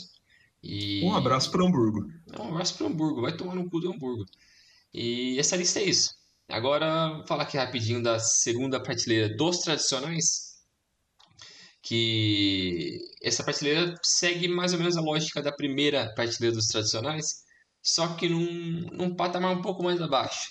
Eles não têm conquistas tão relevantes assim quanto o PSV, quanto o Benfica, quanto o próprio Celtic Celtic. mas eles tiveram uma história muito bonita por muito tempo, mas já faz muito tempo que eles não conseguem ser minimamente competitivos, ou pelo menos tem lapsos ali assim, em uma temporada ou outra, mas é muito pouco, né? É, Então vou falar aqui rapidinho.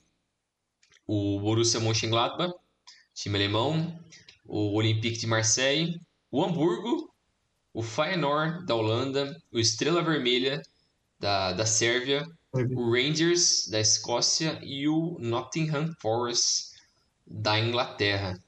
Esses são as equipes dessa prateleira.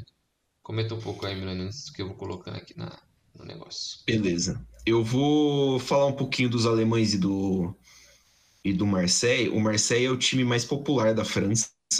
É, é o time que, que rivaliza com o Paris Saint-Germain, mais pela questão da geográfica, né, de Paris, de, de- de rivalizar com o time de Paris, com time, de um time de Marseille, as duas cidades mais importantes da França. É, é um time, é um dos maiores campeões franceses, se não me engano, o Marseille tem nove, o PSG empatou com o Saint-Etienne com 10 essa última temporada como o maior campeão. O PSG deve passar, né, nessa próxima temporada. É, Mas é um time tradicional, é o único campeão francês da Champions League, né? O É. Olympique de Marseille bateu o Milan em 92, 93 pôde ficar com o título, mas não jogou o Mundial daquele ano porque descobriram que tinha manipulação de resultado, acho que no campeonato francês, então o Olympique foi punido por isso, mas pôde manter o título da Champions. É, então é um time tem um lastro, tem bastante tradicional. Dos times alemães, o Hamburgo é campeão da Champions, o Hamburgo é campeão mundial, o Hamburgo é um dos times, da, acho que é o maior time do norte alemão ali, o mais importante.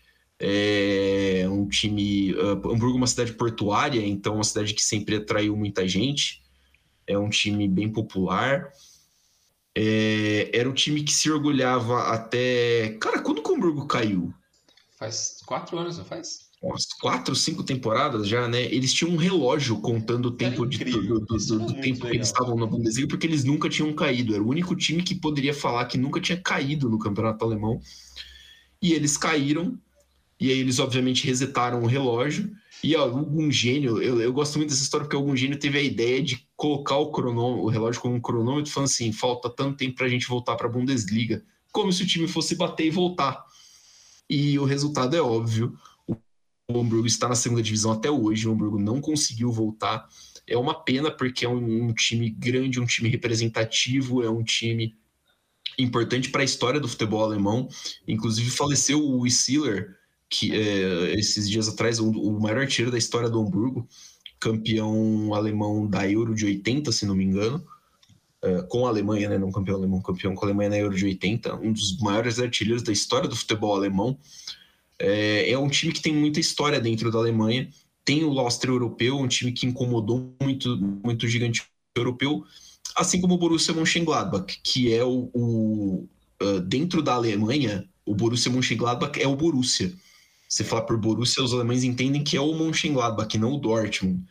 É, é um time que é estranho porque tem poucos títulos até para mostrar, né? Eu vou até pegar aqui se separou, mas eu não tô lembrando de cabeça. É, foi, o forte deles foi nos 70 e 80, que eles É, são aqui eu achei. Ali com o Bayern. São cinco títulos de de de Copa, Liga e oito de Copa. Então, tipo, a geração de ouro é a geração da década de 70, que chegou a ser finalista de Champions, chegou a ser finalista de campeonatos europeus como a, a Copa da UEFA da época, né? Que acho que é a Taça das Feiras ou a Taça dos Campeões de Copa. É, era principal, o principal adversário do Bayern uh, mais hegemônico, né? O Bayern do triplete da, da Champions. Mas é um time que... Mönchengladbach não é uma cidade grande, é um time que acaba é, sofrendo com gerações, né? Tipo, ah, tem uma geração de jogadores bons, aí sai, acaba essa geração e acontece o quê, né? Então, um time que não soube muito bem se recarregar, é, mas é um time muito tradicional, é um dos grandes times alemães. Eu acho que assim, é, se você botar, é o Bayern de Munique, o Borussia Dortmund, o Gladbach, o Schalke e o Hamburgo. É. Os cinco maiores times da Alemanha. Sim. Né? Você tem o Leverkusen, mas o Leverkusen é um é um time de empresa, então ele é meio, considerado até meio artificial ainda na Alemanha. Mas, um abraço pro Mauro. Você quer citar mais algum aqui dessa prateleira, Brinjel? Ah, fala rapidinho aqui, só mais uma questão de. É, que nem você falou, né? Esses times tiveram períodos de sucesso ali que acabaram sucumbindo muito rápido. O Forte foi bicampeão europeu, é, mas mesmo assim tem mais rebaixamento do que título.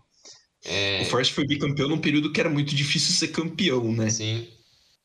Então, o Estrela é... Vermelha, que é um time que representa muito o leste europeu, talvez possivelmente o maior time do leste europeu, historicamente.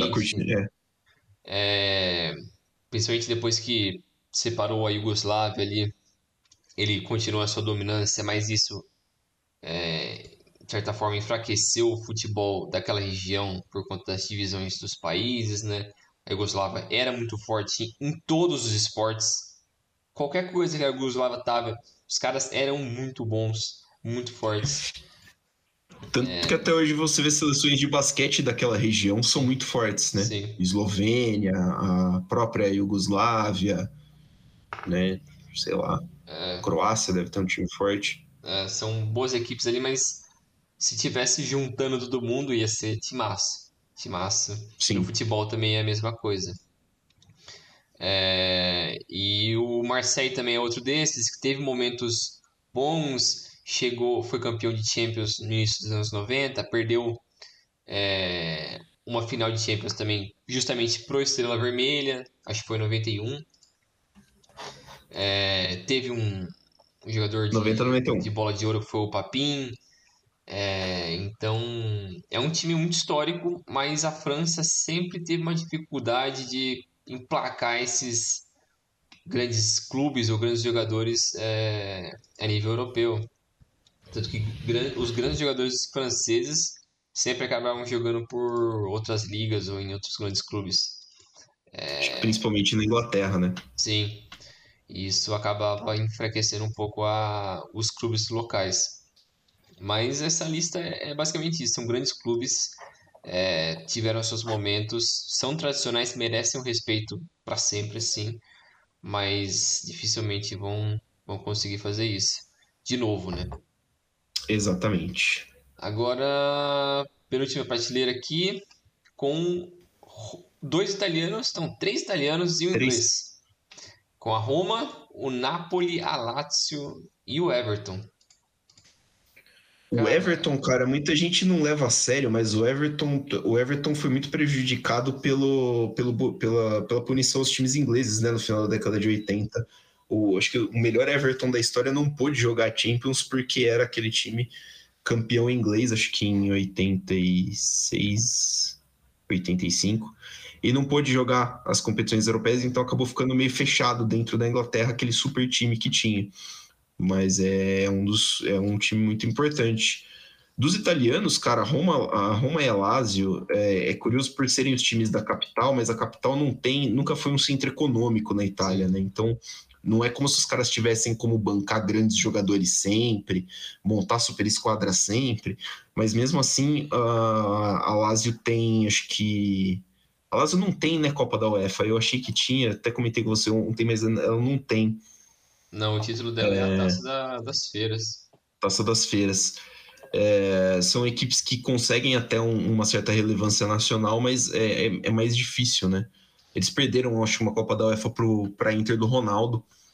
E a Roma conseguiu um título de conference agora com o Mourinho, primeiro título de primeiro título internacional da sua história. É, a Roma que perdeu uma Champions, na né, final de Champions, acho que para o Liverpool, jogando em casa. Sim. É... Isso. Então são times é, de muita tradição dentro do, do seu país, que tem algum, alguma coisinha assim fora, mas que não, não conseguiram completar. E tem o Napoli, né? O Napoli, é, o Napoli tem um campeonato italiano, o Napoli tem o período do Maradona. É. E aí o, o período do Maradona é foda porque o Maradona se, ele, ele encarnou a cidade de Nápoles, Nápoles fica no sul da Itália. E é assim, como se chegasse um cara, sei lá, no Bahia ou no Fortaleza e levasse para casa um par de campeonato brasileiro, uma Copa do Brasil, sei lá, uma Sul-Americana. E, é. e tudo isso se, eh, se conectando com a cultura do, do lugar e, da, e, e, e dos preconceitos que, os, que, o, que, o, local sofre em relação ao norte.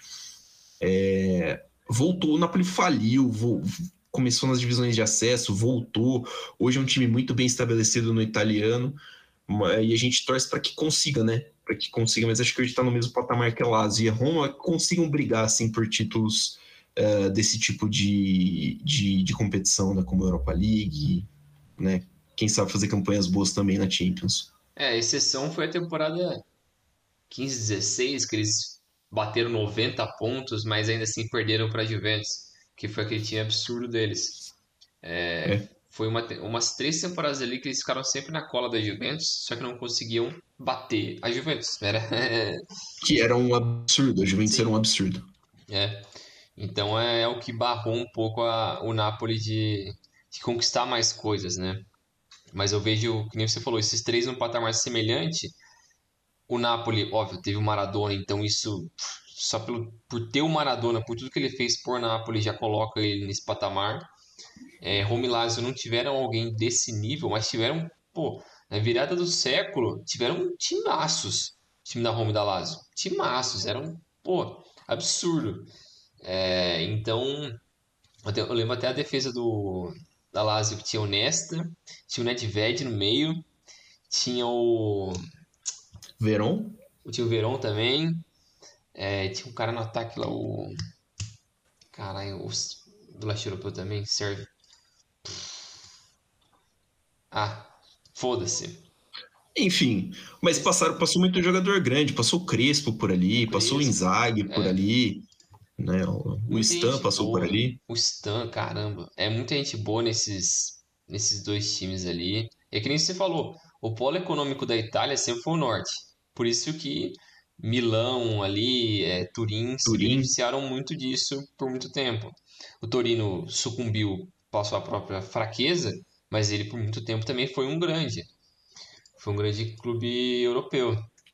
Mas... É, é, entra nessa conta também o Gênova, né? Tipo, Gênova é um. A cidade de Gênova é, uma, é um porto, uma cidade portuária, então fazia parte, era um triângulo, Gênova, Milão, Turim. É, mas os times de Gênova acabaram também sendo meio que engolidos, né? O Genoa tem nove títulos italianos e caiu para a segunda divisão agora. É um time que acabou não, não, não conseguindo se manter. A Sampdoria é um time um pouco mais assim também, né? Mas é, o Polo sempre foi ali essas três cidades. Exatamente. E o Everton é isso aí que você falou. Ele foi um pouco prejudicado no seu melhor momento, mas desde então, nos últimos 30 anos, não fez nada demais, né?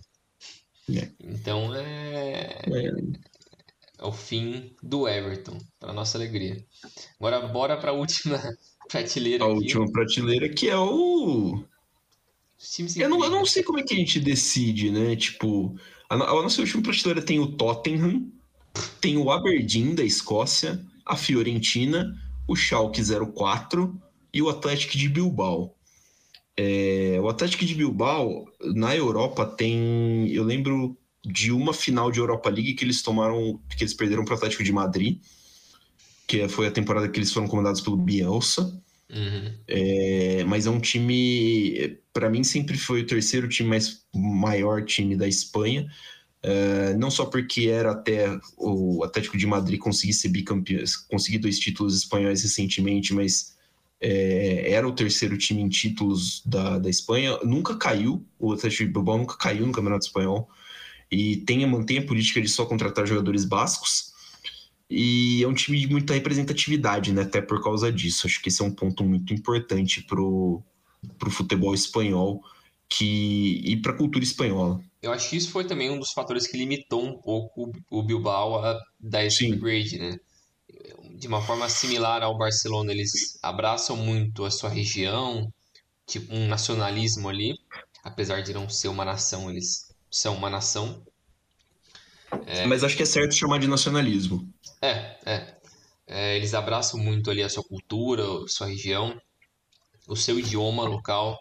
É, então, mas a diferença é que o Barcelona conseguiu se abrir um pouco mais sem perder a sua identidade e o Atlético se manteve mais fiel a isso. É, se não me engano, o Bielsa foi o primeiro técnico também não basco do Atlético, porque a política também era para técnicos, se não me engano. E o Bielsa foi o primeiro não basco. E foi O muito maior. bem. É, foi muito bem, foi muito bem. É, O, ma- o maior rival do Atlético de Bilbao é a Real Sociedad, que teve essa mesma política de, de só contratar jogadores básicos até o, fi- o final da década de 80.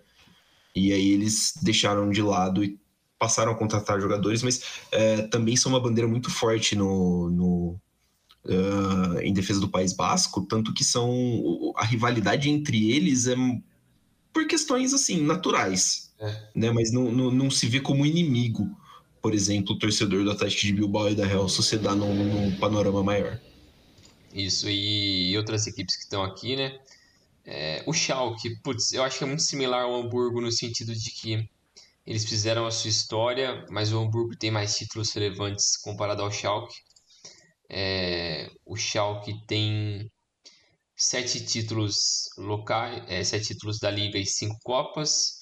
É, tem sete décadas de relevância, mas é bem relativo, assim. O último time decente deles foi o time do Raul, que foi 2011, 11, acho. É, algo assim. Foi a última vez que o time foi forte, foi semifinalista de Champions. É, ma- mas é foda que assim, tipo, o time não é campeão desde a década de 50 do campeonato alemão. É, é muito tempo, então é. É muito tempo. E também tem uma É, torcida massiva, é muito popular o Schalke, mas Eu acho que hoje a torcida do Bayern já ultrapassou. mas a, a maior, a, as maiores torcidas da Alemanha eram do Borussia Dortmund e Schalke, que, era, que é o, o principal rival do, do, do, do Schalke, é o Borussia. Hoje o principal rival do Borussia dá para falar que é o Bayern, Sim. mas o clássico entre é, Schalke e Borussia, é, por questões regionais, por ser muito próximo, sempre foi muito acirrado e sempre foi muito pegado, né? É. é. e outro time aqui que é interessante também fazer uma ressalva é o Aberdeen. Time escocês que ele conseguiu furar a bolha do Celtic e do Rangers, né? Que é o time que no, na década de 80 foi comandado pelo Alex Ferguson antes dele, dele ir para o United e ele conseguiu vencer quatro títulos da, da, da Liga Escocesa, o que é um absurdo. Tanto que a gente é falou muita aqui, coisa. sei lá, 120 títulos entre Celtic e Rangers e dois caras furaram a bolha que é o Aberdeen e um outro time random lá. O Dundee, né? Você falou Dundee United? É um é. negócio é. sim. Então são poucos times e o Aberdeen conseguiu esse feito. Eles também acho que foram finalistas de Copa Europeia, mas não foi Champions. Uh... Uh... Deixa eu ver aqui rapidinho. Eu acho que é, eu acho que é de uma. Na Taça das Feiras. Será que é? Deixa eu ver aqui só um momento. É que também o time não tem página na Wikipédia, mano. Que isso?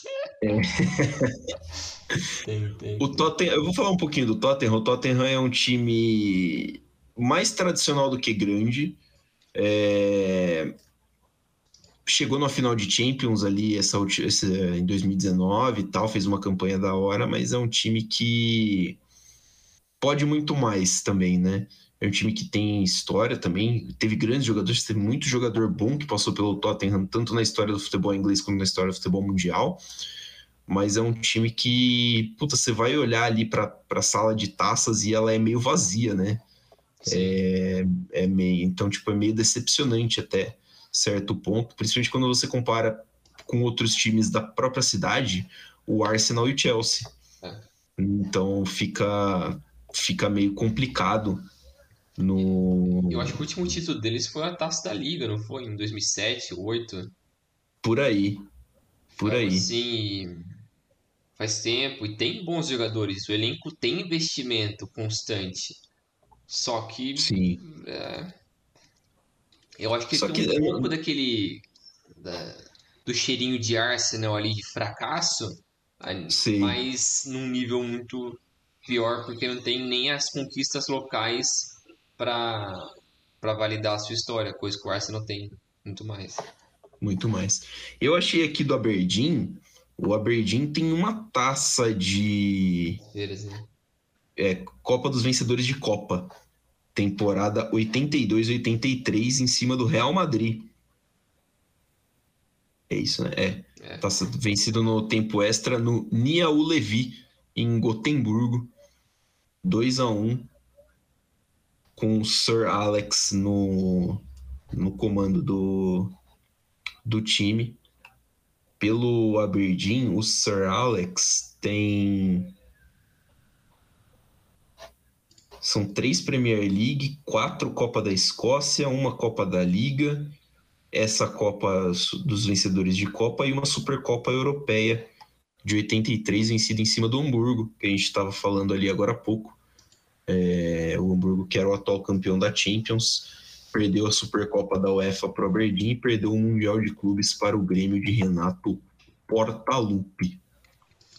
É, mas é isso aí, eu acho que fechou aqui a licença, deu uma puxada no fim, porque tá ficando muito grande. Que tá ficando muito grande. Mas é isso aí, eu acho que ficou bem, bem claro, né, Milani? Que as prateleiras, o nível de cada um deles, o porquê também de alguns times não a gente não colocar na mesma prateleira, não tanto pela força atual, mas, mas pelo contexto histórico, né, que tem é. que validar também. E... Pelo bigger picture. Isso, exatamente. Então, é, eu acho que ficou bem, bem bonitinho assim. E para quem quiser ver também, eu posso colocar essa, esse link aqui do Tier Maker para quem quiser fazer também e tal. Aí cada um vê o que, o que acha que legal. Organiza. E sobrou muito time aqui, tem pelo menos uns 40 times sobrando, e, mas É, a gente acabou não citando, não colocando muito times do leste europeu, né? A gente tem um time só que eu acho que é o, o Estrela Vermelha, né? É, até porque é muito difícil ranquear, porque esses times perderam muito espaço, né? É. Mas a gente tem times importantes como o Steaua de Bucareste, é, o Dinamo de Moscou tem times importantes, o Spartak de Moscou tem times importantes, o Partizan de Belgrado também tem. É, então, mas a gente acabou não citando porque ficou difícil de encaixar perante é, a questão da regularidade também atrapalhou, regularidade de aparições também atrapalhou bastante esses times, é, tanto na época quanto agora mais recente, que esses campeonatos acabaram perdendo força. Mas existe, claro, são times muito tradicionais dentro dos seus próprios, seus próprios meios ali. Isso aí. É, acho, que vale a, acho que vale a pena fazer um desses dos times sul-americanos também? E dá briga, hein? Aí Nossa, dá briga, hein? Não dá para colocar ah, 40 times, tem que ser. É, não. Até porque a amostragem é menor e é. dá para fazer bem com menos. Acho que uns 20 times assim. Dá, fica bacana. Dá pra gente dividir. Dá legal. pra gente. Não sei quando, mas a gente vai fazer sim. Vai virar briga. Valeu, Brinjal. Valeu, Milene. Até mais. Valeu, gente. Até a próxima. Semana que vem tem mais. A gente vai tentar fazer um episódiozinho mais curto, né? Ou não também. A gente vai falar enquanto a gente tiver o que falar. Valeu, galera. Sigam nas redes sociais.